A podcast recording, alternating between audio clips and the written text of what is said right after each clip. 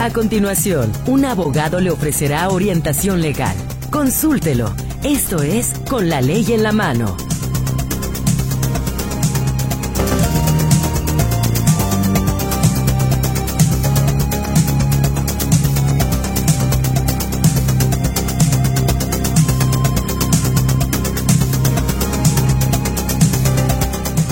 Cada tarde en este espacio. Les saludamos con muchísimo gusto y agradecimiento, por supuesto, por el favor de su sintonía con la ley en la mano, esperando que la emisión de esta ocasión pueda ser de su interés y de igual manera usted se sirva de este espacio para hacer las preguntas, las consultas que considere pertinentes a nuestro invitado y en la especialidad, por supuesto, que él maneja y ahora le estaré ya diciendo de quién se trata. Pero por lo pronto lo saludo, muy buenas tardes, qué bueno que está con nosotros y le saludamos también, por supuesto, todo el equipo que estamos en este espacio con la ley en la mano. Mi compañera Berenice Flores atenderá su comunicación en los teléfonos 33 38 13 15 15 y 33 38 13 14 21.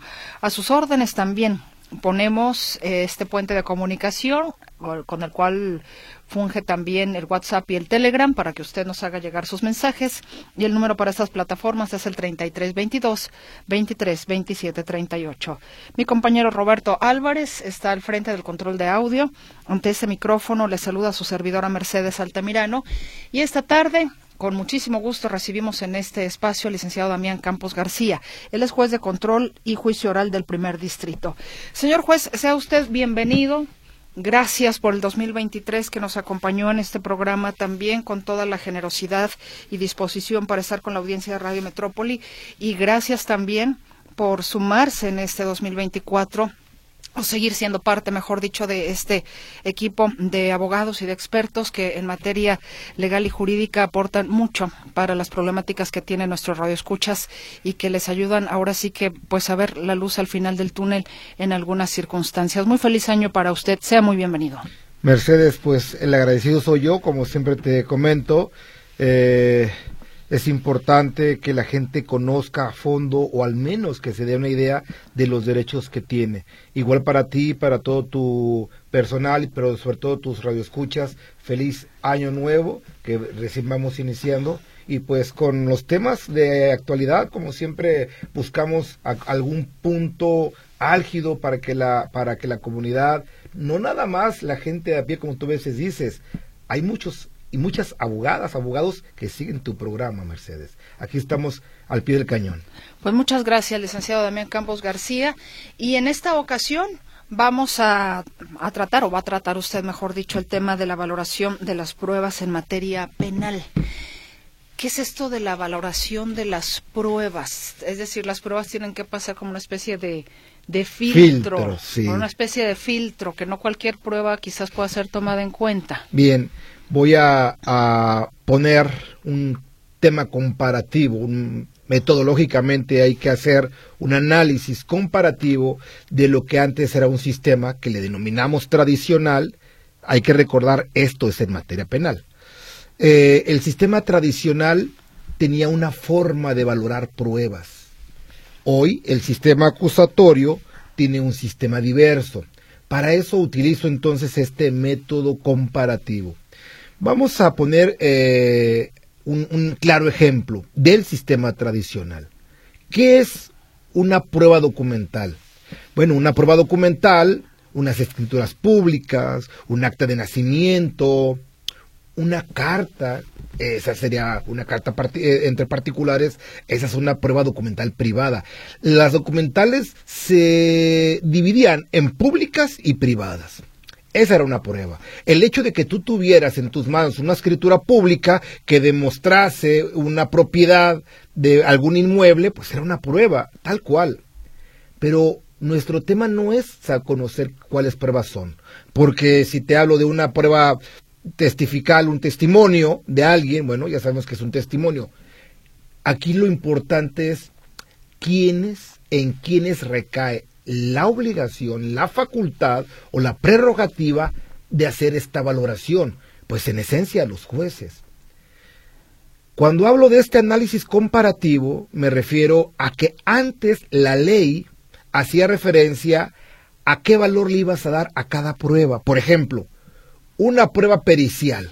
Vamos a pensar que hay un accidente vial y entonces no sabemos quién es el responsable y ahí eh, tenemos la necesidad de acudir con un perito y que diga el perito, bueno, de acuerdo a las condiciones, ah, de acuerdo a la dinámica, a, la, a cualquier factor, él determine que el responsable eh, de dos vehículos A sobre B tiene la responsabilidad. Pero tiene una, hace un análisis, a eso se le llamaría una prueba pericial.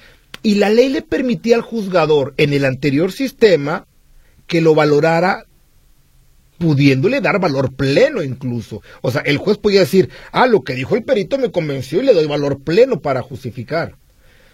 Eh, la confesión, por ejemplo, la confesión no es otra cosa que el reconocimiento propio que hace una persona de un hecho, eso, propio y que le perjudica.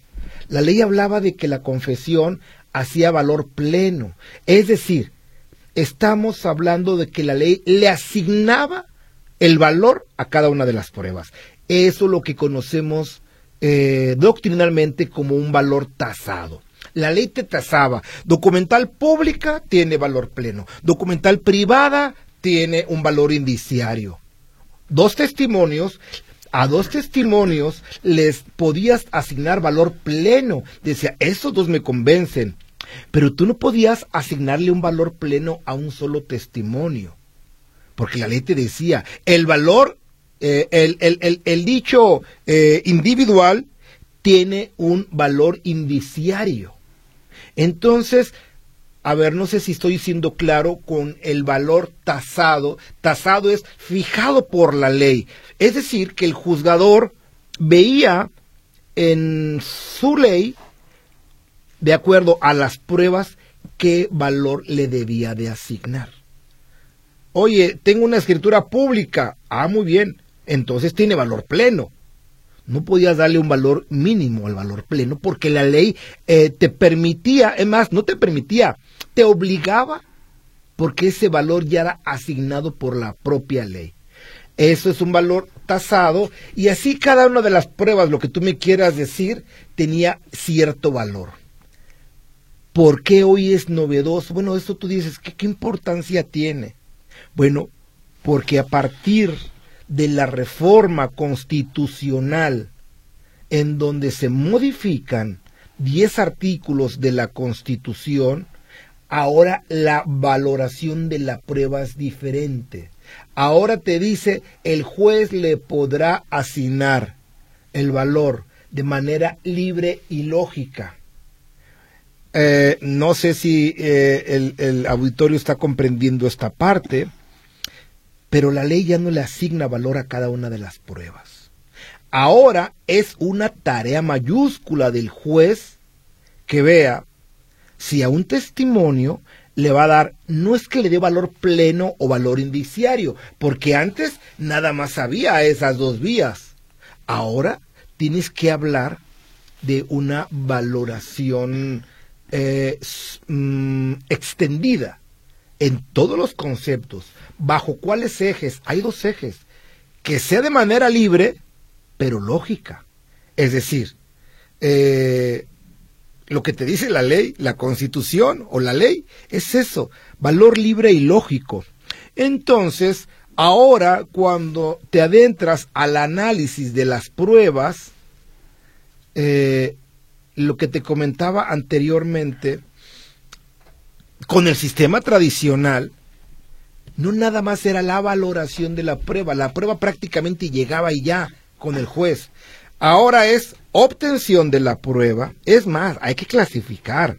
Hoy no es prueba en sentido eh, eh, limitado. Hoy tenemos dato de prueba y prueba. El artículo 265 del Código Nacional dispone con mayor claridad para el que le interese profundizar en ese tema. Dice, el juez le va a asignar, estamos hablando, recordemos, en materia penal el juez le asignará a los datos y a las pruebas un valor de manera libre y lógico. Entonces, lo primero que hay que ahora desentrañar que es un dato de prueba y que es una prueba, porque no es lo mismo. Antes no había diferencia. Antes tú hablabas de la prueba eh, lisa y llanamente como abogado. Ofrezco estos medios de convicción, ofrezco estos medios probatorios, ofrezco estas pruebas, ofrezco, y le llamaba de manera indistinta con cinco o diez nombres, como sinónimos, porque además lo eran. Pero ahora no. Ahora hay datos de prueba y tenemos prueba. ¿De qué deriva? El factor principal es de la etapa procesal. Si hablas de la investigación inicial o complementaria, se le denomina en esencia dato de prueba y tiene una valoración. Ahorita voy a hablar de la valoración.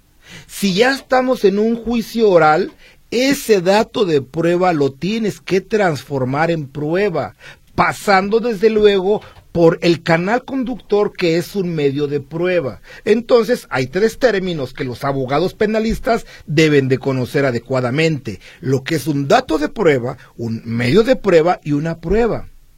Para finalmente esa prueba Digo, yo te hablo de la valoración de la prueba, que es nuestro tema, pero los datos de prueba también se van a, tener que valorar en la etapa procesal que corresponde, por ejemplo.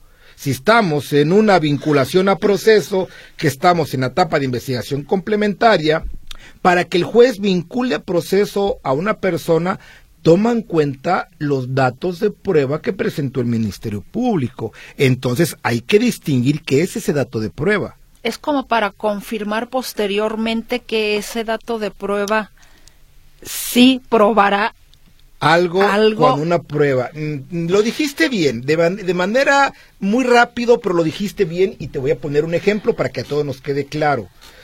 ¿Qué pasa con un testigo?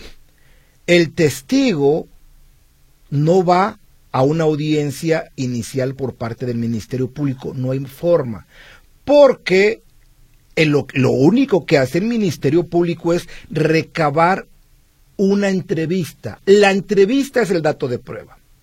Es una entrevista. A ver, ¿tú qué viste? No, pues yo estaba aquí en la calle cuando pasó un carro, exceso de velocidad, se pasó el alto, chocó y mató a la persona. Eso, esa persona no va a ir con el juez a declarar en la vinculación a proceso. No va a ir. Va a ir hasta que haya un juicio oral.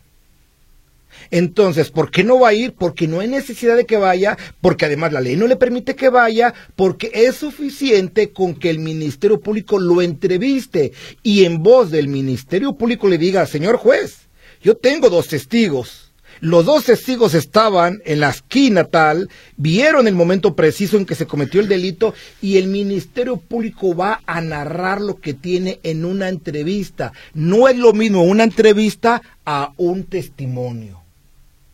Ojo, pareciera que es lo mismo, no es lo mismo.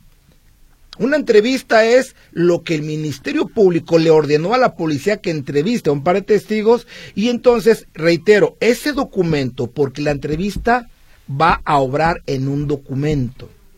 No por eso es una prueba documental, es una entrevista, tal cual. Y esa entrevista eh, será un testimonio cuando pase como tú dices, los filtros correspondientes. Se llama entrevista en la etapa de investigación inicial y complementaria.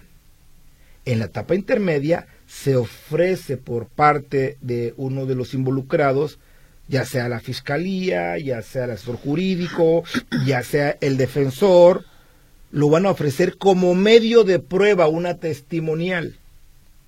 Y cuando el testigo vaya a un juicio oral, que es la parte final, y que el testigo esté frente al juez, que el juez lo proteste de la responsabilidad de estar ante un juez y que le haga saber el artículo 168 del Código Penal de Jalisco dispone que quien declara ante una autoridad en el ejercicio de su función y lo hace falsamente, comete un delito. ¿Lo entiende? Sí. Ah, muy bien. Lo van a interrogar y en ese momento en que lo interroguen y que él esté emitiendo su dicho, su testimonio, ahí es una prueba.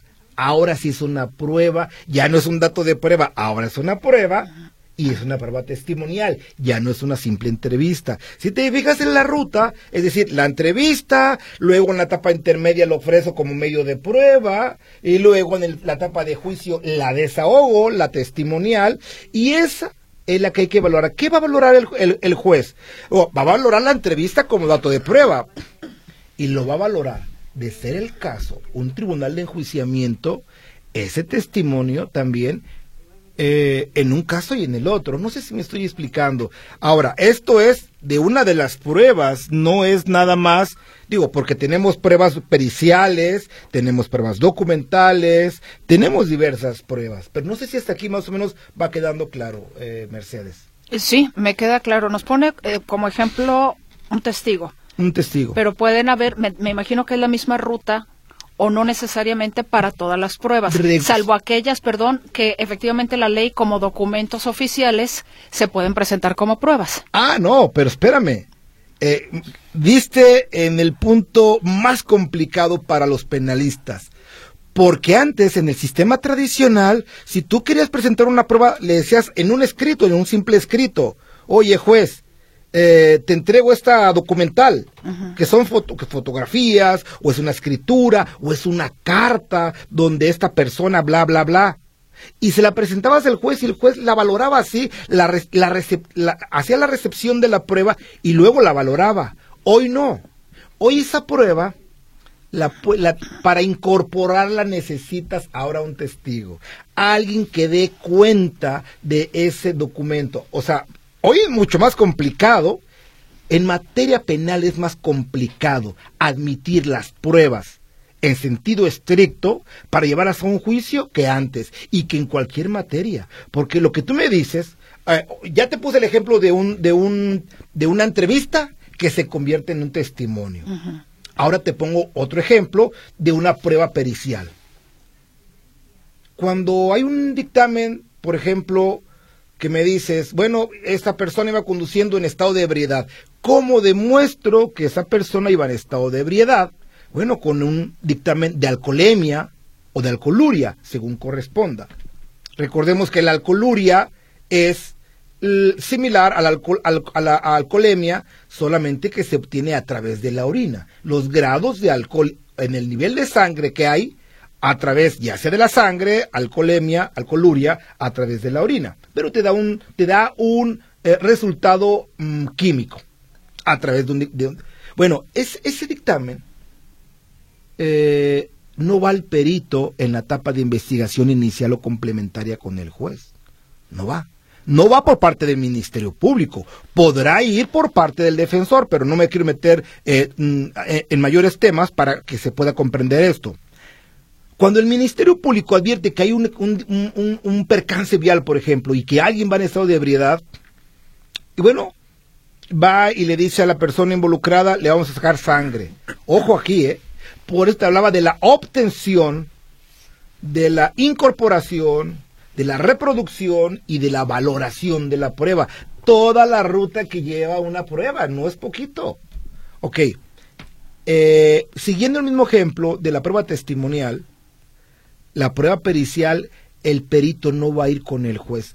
El, el, Ministerio Público va a ordenar una, un dictamen, no se llama prueba pericial, un dictamen de alcoholemia y que diga, dio positivo a la, a la, a la alcoholemia, estaba en tercer grado de ebriedad. Ah, bueno, le va a bastar al juez con que se lo diga al Ministerio Público porque está soportado en un dictamen pericial.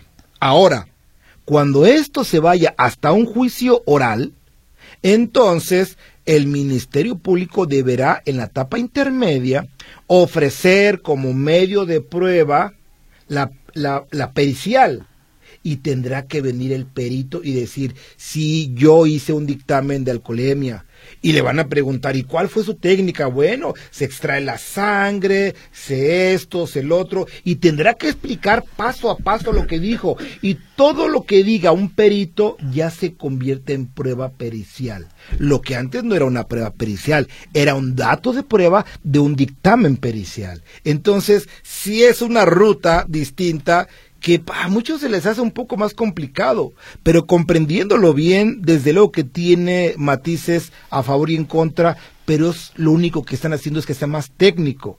Y el derecho, el derecho penal se ha hecho técnico en esta parte, comprendiendo, comprendido que sea, pues es, es muy válido para mí. Ahora, la tarea de lo que es nuestro tema al día de hoy es, ya cuando está esa prueba, ¿por qué tú como juez le crees a un testigo? Porque no se trata de creer, ¿eh? Yo le digo a la gente, a mí me tienes que convencer. Cuando en una audiencia alguien dice, oh, oye, juez, es que yo creo que así fueron las cosas, yo lo digo con mucho respeto. Es que si, se te, si, es una cuestión de creencias, hay quien usa la iglesia.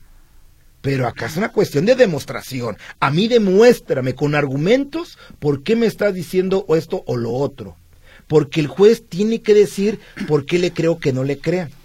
En cierta ocasión vi que en un asunto que incluso le tocó el cese a ese juez, había un par de testigos que dijeron cómo vieron que una persona había matado a la otra, que incluso lo, le, le, puso gasolina al carro y que lo prendió y etcétera, y que la persona murió. Había dos testigos.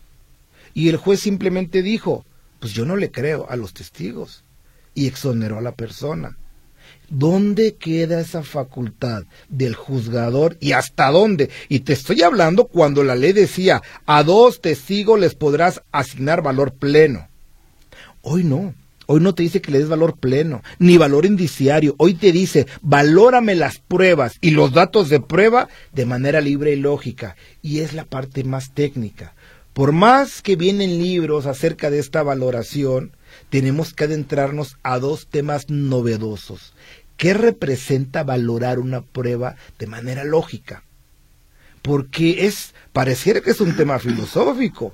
Incluso, sí. Claro, porque cuando estás hablando de la lógica, en el bachillerato, donde veíamos, donde teníamos la materia de filosofía, nos daban lógica.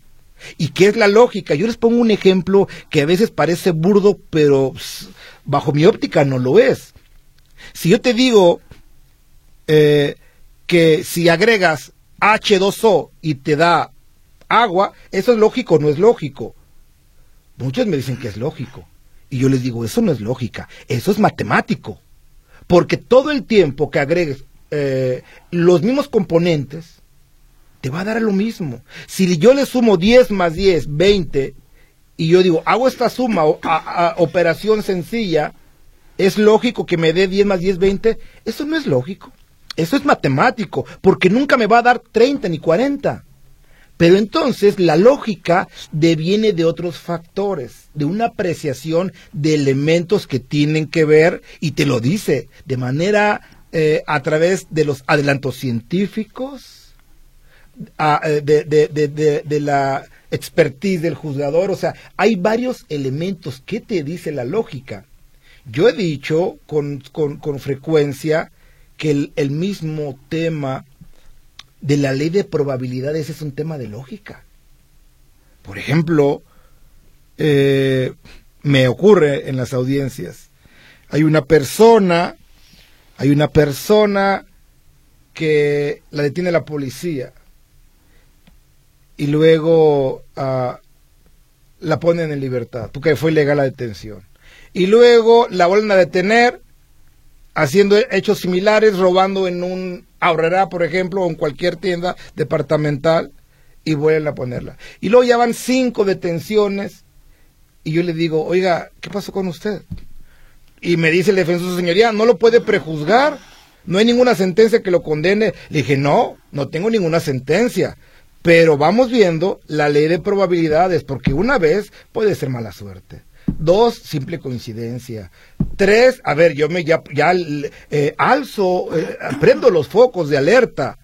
Pero viene, ya van seis veces que lo detienen en un mes. O sea, no me esté diciendo que es inocente. No digo que sea culpable, pero tengo indicios para suponer que usted sí fue quien cometió este hecho. No sé si me estoy explicando. o la lógica me dice que es un ladrón. Claro, la lógica me está diciendo que es un ladrón. Y entonces debo de aplicar esto. ¿Por qué? Porque yo no necesito la lógica cuando tengo un video y que tengo tres testigos y que todos dicen que Juan llegó y mató a Pedro de tres balazos. Eso no es una cuestión lógica. Yo voy a valorar los testimonios, pero si lo que me están diciendo los testimonios me lo demuestran tres videos, me lo justifica una prueba pericial de absorción atómica, etcétera, etcétera, etcétera, pues, o sea, la lógica me está encaminando a que él es culpable, pero sobre cuestiones eh, reales, no imaginarias. Entonces, ahorita hablamos de lo que es esa libertad y la lógica Mercedes. Vamos a ir a una pausa comercial. Le recuerdo los teléfonos en cabina 33 38 13 15 15, 33 38 13 14 21, WhatsApp y Telegram a sus órdenes también en el 33 22 23 27 38. Nos acompaña el licenciado, perdón, Damián Campos García, juez de control y juicio oral del primer distrito.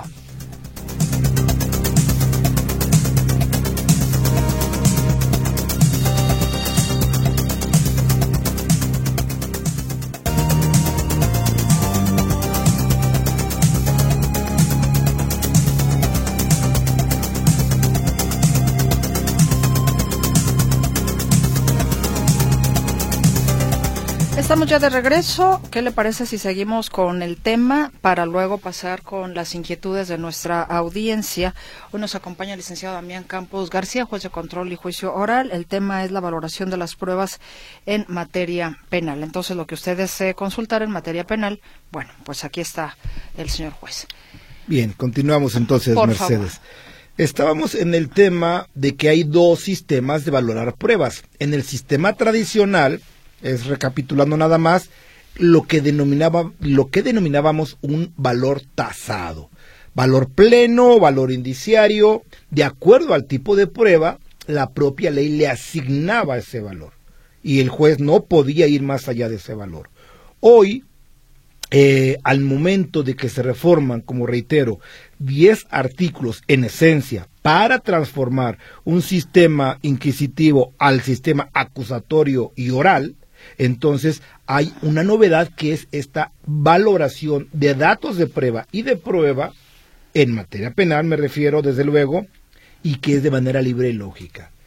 Esta libertad no es al, criterio del juez. El juez, yo, yo digo, el juez no, no puede hablar de su criterio, porque cuando habla de una I copulativa, no una O disyuntiva, valórame las pruebas de manera libre y lógica. O sea, dime qué amplitud, por qué le, por qué le estás creyendo a, ese testigo.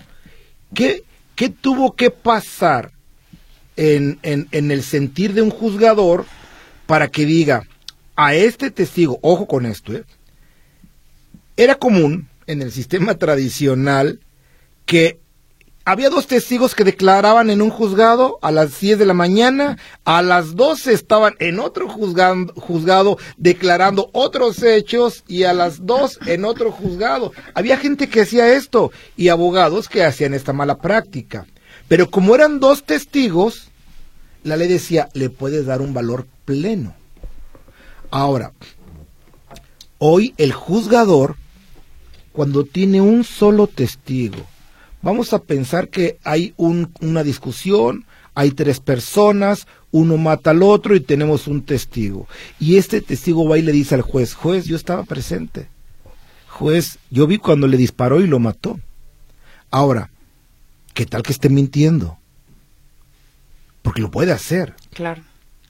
Entonces, eh, ¿cómo le voy a dar valor? De manera libre y lógica, cuando desde luego que ese dicho tenga que ver con verosimilitud. Que sea verosímil, no inverosímil. Juez, es que yo vi que saltó ocho metros y, y, agarró una pistola y dio cinco vueltas en el viento. A ver, a ver, pues, ¿qué es karateca o, o es de una película de acción? ¿De dónde sacaste toda esa información? Tiene que ver con verosimilitud. Si me dice, no, si yo estaba y vi de lejos a 40 metros cuando le disparó, a ver, a 40 metros lograste ver a la persona y el rostro. O sea, todo lo que me esté diciendo tiene que ser, aparte de que pueda o no mentir, por la protesta que, me, que, hacía referencia, ¿qué tanto te creo? Porque si me dices, estaba a seis metros y logré ver, y que el abogado sea listo, y que diga, y, o que tenga conocimiento, yo lo haría como defensor. Yo vería un, un tema, un, un tema de visibilidad. ¿Qué tal que el testigo tenga 70 años de edad, que no tenga la misma visión de cuando tenía 20 años y que esté dando una precisión tan correcta, tan circunstanciada como a veces lo hacen, pero que no, que no coincida y que me diga, oiga, eh, usted dice que lo pudo ver a cuatro metros. Sí, ok. Eh, ¿Me puede decir a cuatro metros cuáles son mis facciones? Imagínate una cuestión tan elemental como eso. Y que no distinga ni siquiera el color. Déjame que te diga que, lógicamente es un tema nada más de la edad, una cuestión cronológica.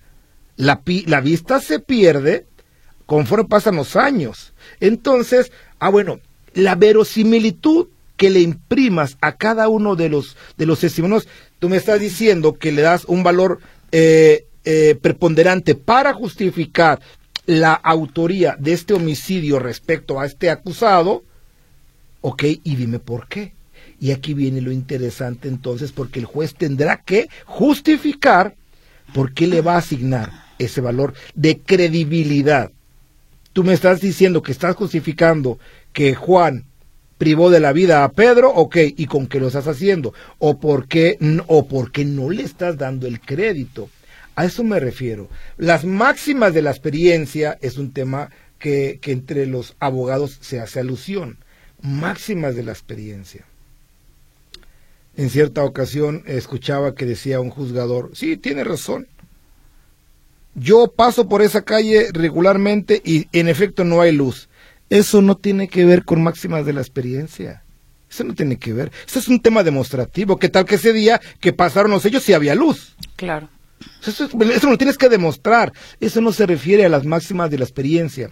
Por eso, cuando entramos al filtro, al filtro que tú bien atinadamente mencionabas, de cómo llevar esto a un juicio oral, vamos a hablar, por ejemplo, de que se van a excluir pruebas que, que son innecesarias. ¿Y por qué puede ser innecesaria una prueba? ¿Me vas a justificar un hecho de que fulano es presidente municipal de tal lado? ahí tengo un documento. Pero ¿hasta dónde, por ejemplo, me tienes que justificar que el presidente de la República es presidente si es un hecho notorio y público y todos sabemos quién es el actual presidente de la República o el gobernador? Claro, si me estás hablando de un tema, de un presidente municipal, de Tocalticho, de cualquier municipio, donde tienes un acta que te dan la acreditación por parte del Congreso y que no sabemos y que hay debate todavía, porque ese no es un hecho propio, aunque se trate de una elección popular, no sé si me estoy explicando. Estoy refiriendo a un tema donde no hay necesidad de probarlo, porque a ver, no, no me, no me, le voy a demostrar quién es el presidente de México. ¿Para qué me lo demuestras? Es un hecho notorio y público que el juez obviamente lo debe de conocer. Y entonces, ya que ingresas, ya que pasas ese filtro importante, entramos, reitero, a esa valoración. Y en la valoración es cuando insisto nuevamente en hablar de que el juzgador no tiene, no tiene por qué decir que bajo su criterio. No. Hay un sistema de valoración, máximas de la experiencia, adelantos científicos, yo agrego siempre, aunque muchas veces no se comenta, las reglas de la probabilidad. ¿Por qué? Porque lógicamente hay varios factores que te van a dar a ti la convicción de algo o de alguien. Señor juez, pues luego de la exposición del tema vamos con la participación de nuestra audiencia, porque tengo bastante. Jorge Arturo Martínez dice, ¿qué pruebas toma en cuenta un juez para dictaminar que un inculpado asesinó a una persona en defensa propia? Porque en México... Primera pregunta. Eh, la legítima defensa es un tema sumamente importante que lamentablemente no ha seguido el canon legal, porque además digo, hay que, hay que definir, legítima defensa es repeler una agresión real, actual o inminente. Si alguien, para que, esto es importante, Mercedes, esa pregunta es muy interesante. Si alguien priva de la vida en su domicilio, porque la ley se establece eso en todos los códigos del país, si alguien repele, dice, se presume que actúa en legítima defensa, hay una presunción de legítima defensa. Quien de noche rechace una eh, a un intruso, ¿sí? Vamos a pensar, en su casa, cuatro de la mañana, le da un balazo a un intruso que no sabe quién es, y él no tiene que ir a dar a la cárcel. Porque hay una presunción, me refiero al que disparó. Pues lo mató, sí, sí lo mató, pero lo mató en legítima defensa. Y la ley le, le está dando a él esa garantía de decir, a ver, hay una presunción. Tu Ministerio Público dime que no hay legítima defensa. Ahora el que tiene que demostrar eso es el Ministerio Público. Mm, imagínate que llegue un marido ofendido a su domicilio, encuentra a su cónyuge con otro hombre o con otra persona y que se ofusque y que mate a, al intruso, que no era un intruso, sino quizá era un invitado, ahí no hay legítima defensa, hay un homicidio ahí. Entonces la carga se revierte, pero ahora eh, por eso es importante esa pregunta porque si esa legítima defensa se da en la calle, ya no hay presunción de legítima defensa. Ahora demuéstrame. Ha pasado, ¿eh? me ha tocado ver en, la, en, en, en, el ejercicio profesional que va un policía investigador, está trabajando, se le acerca a alguien, le apunta la cabeza, él dispara y lo mata. Bueno, no hay presunción de legítima defensa, pero sí puede haber legítima defensa sin que haya presunción y ahora hay que demostrar que a él lo querían matar y que por eso accionó de esa manera. Es un tema importante, Mercedes. La otra pregunta, ¿por qué en México no existe la pena de muerte aunque se haga un crimen atroz?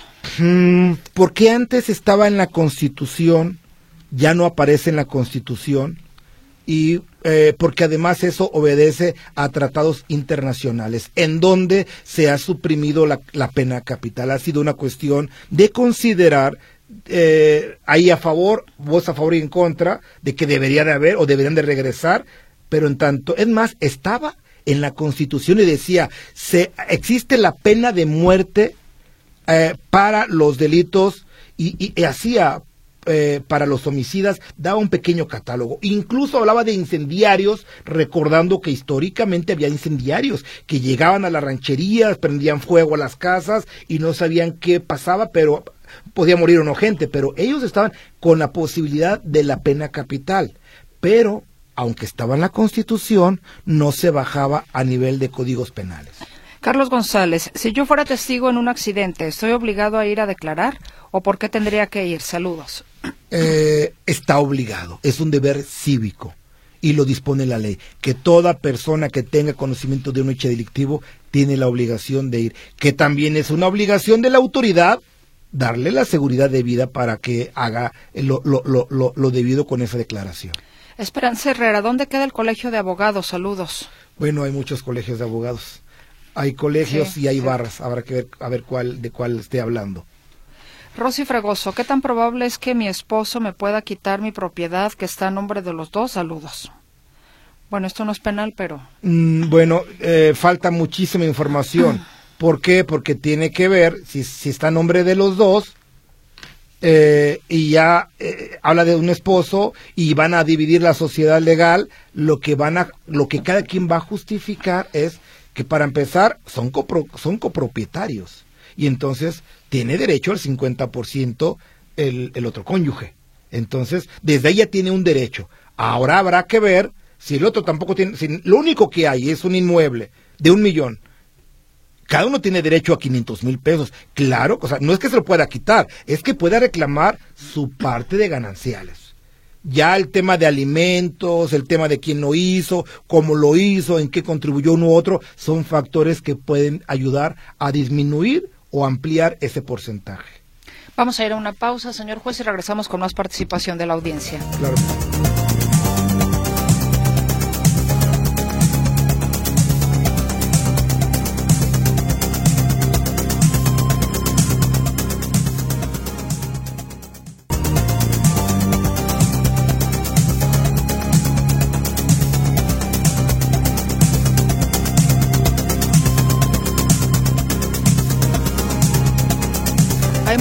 Participación, más preguntas para el licenciado Damián Campos García, juez de control y juicio oral.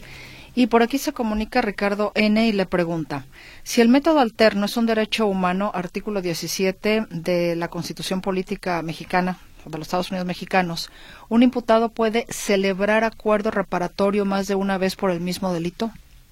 Mm, Es una pregunta muy interesante y, creo adivinar por qué la está haciendo.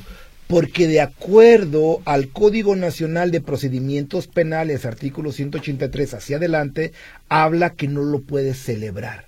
La pregunta, pienso que él debe de conocer un poco la respuesta porque se contradice, bueno, no, es que se contradiga, habrá que ver la interpretación cuando tú ya celebraste un acuerdo reparatorio, los acuerdos reparatorios, de acuerdo a la ley eh, secundaria, que es el Código Adjetivo Penal, es sobre eh, delitos patrimoniales cometidos sin violencia en las personas, delitos culposos o delitos de querella. Ahora, puedes celebrar más de dos o tres eh, acuerdos, de acuerdo a la ley no, pero él atinadamente como dice, bueno, pues es un derecho humano, porque sí, el artículo 17, pero además me voy a ir a otra ley, y va, para él va a ser ilustrativo, que verifique el artículo 4 de la Ley Nacional de Mecanismos Alternativos de Solución de Controversias en materia penal. Y habla uno de los principios de estas, en materia penal, desde luego, en, en, en, en los acuerdos, la simplicidad. Entonces, ¿por qué le estás restringiendo? Oye, ya hice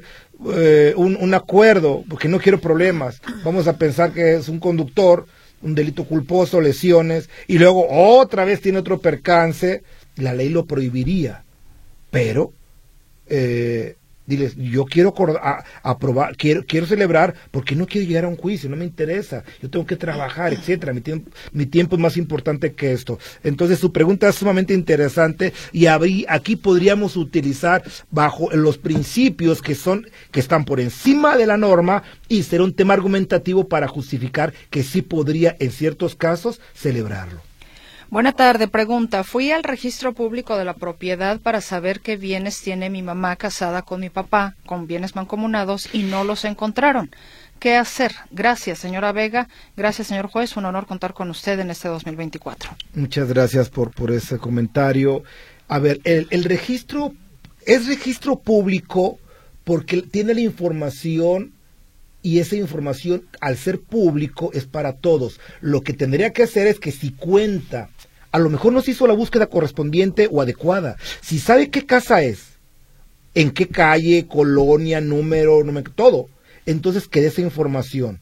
Porque de lo contrario, recordemos que el registro público registra la propiedad y hay bienes que no están en el registro público, pero sí en catastro. Y en catastro únicamente es un dato para temas administrativos no quiere, a lo mejor no han hecho la incorporación del registro público. A lo mejor tiene tres inmuebles. Vamos a pensar que sea ejidal. Tampoco los va a encontrar. Lo, quizá encuentre esto en el RAN, Registro Agrario Nacional, en cuanto a algún e, ejido, etcétera. Pero tendríamos que ver. Entonces, el, el, el hecho de que no esté inscrito, yo me iría a mayor profundidad. Ver si cuento con datos, los proporciono quizá en esa segunda búsqueda ya más específica podemos obtener más, resultados. Buen día. Duda, duda. Una, una grabación de una conversación telefónica ¿Es una prueba lícita para ofrecerse en un juicio o se tendría que tener una orden para intervenir las telecomunicaciones? Sumamente interesante. Ah, hoy han hecho preguntas muy interesantes, Mercedes. Quiero felicitar a todo tu público. Eh, hay eh, un permiso, la ley lo dispone. La comunicación entre particulares es inviolable. Solamente que uno de las dos partes lo proporcione es lícito. Si ninguno de los dos proporciona esa comunicación, es ilícito. ah, es ilícito de entrada, porque aquí es un tema tan interesante porque ahora yo voy a requerir, si quiero saber qué pasó con esa comunicación, tendré que acudir con un juez y es exclusivamente con un juez federal. Un juez de control del fuero común no podría otorgar esa, ese permiso. Un juez de control, la ley establece artículo 251 y 252 eh, actos de investigación que requieren control judicial y ahí aparece uno de ellos la, la intervención de comunicaciones privadas aunque no te lo desarrolla, pero sí hay una reglamentación y, de, hecho en el marco constitucional que las comunicaciones son eh, inviolables y que se requiere la autorización de un juez federal para ese. Pero cuando ya uno de los dos dio la información, ya no requiere la intervención del juzgador. Buena tarde. Edgar Ramírez dice, somos un grupo de pensionados que demandamos al IMSS porque nuestra pensión está, porque nuestra pensión está mal cotizada. Ganamos el juicio en 2021, se amparó y nos ratificaron en 2022, pero el IMSS no paga porque ellos deben poner fecha para una propuesta de pago. Pero eso ya tardó casi dos años. ¿Qué podemos hacer? Bueno, pues si ese grupo de pensionados ya ganó, sí hay medios coactivos para que los hagan valer a través de los mecanismos. El abogado debe de saber esta, esta información porque ya está la cantidad líquida. Si ya perdieron todas las instancias, lo que se tendría que hacer aquí es continuar, eh, habría que insistir en cuanto a esta ejecución. Ya están en la parte de la ejecución. Nos dicen también, buenas tardes, yo tengo una duda, yo conozco a una persona que está presa porque un interno lo señala, pero él lo niega. Es ahí donde me doy cuenta de la complejidad y, de la, y, de, y, del valor que le voy a dar a la, a la prueba. Entonces, si tú lo niegas y me demuestras que tú no estabas en el sitio, los hechos negativos no son susceptibles de demostración a menos que representen una afirmación. ¿Qué es esto? Yo no te puedo demostrar que yo no estaba eh, eh, en, la escuela. Lo que sí te puedo demostrar es de que yo estaba de las 5 a las 6 en el radio. ¿Qué te estoy demostrando? Un hecho positivo, no un hecho negativo. Que por como consecuencia, al estar aquí, justifique que no podía estar allá es la consecuencia. Y cada una de las versiones tendrá este matiz de ver qué elementos tienes para darle más crédito a un testimonio o al otro, Mercedes. Nos dicen, con versimilitud, ¿qué podría ser lógico, juez? Te sigo con mucho interés. Francisca López, saludos cordiales. Francisca López, yo tenía una compañera en la maestría, no sé si sea ella, pero bueno, a ver, lo que es verosímil, verosímil o lo inverosímil, la verosimilitud deviene de elementos que le den crédito y que sean coherentes.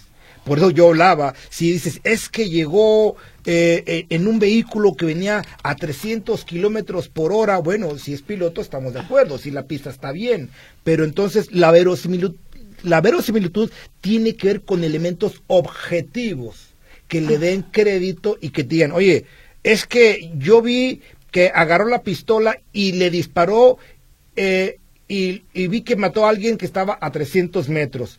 Eso por sí mismo, pues no es verosímil, porque tienes que, eh, eh, no sé hasta dónde se puedas ver o seguir la bala por los 300 metros y que mató a una persona. Eso es inverosímil. Bendecido 2024, señor juez, igual con toda su familia, soy Marilú Morales Camarena.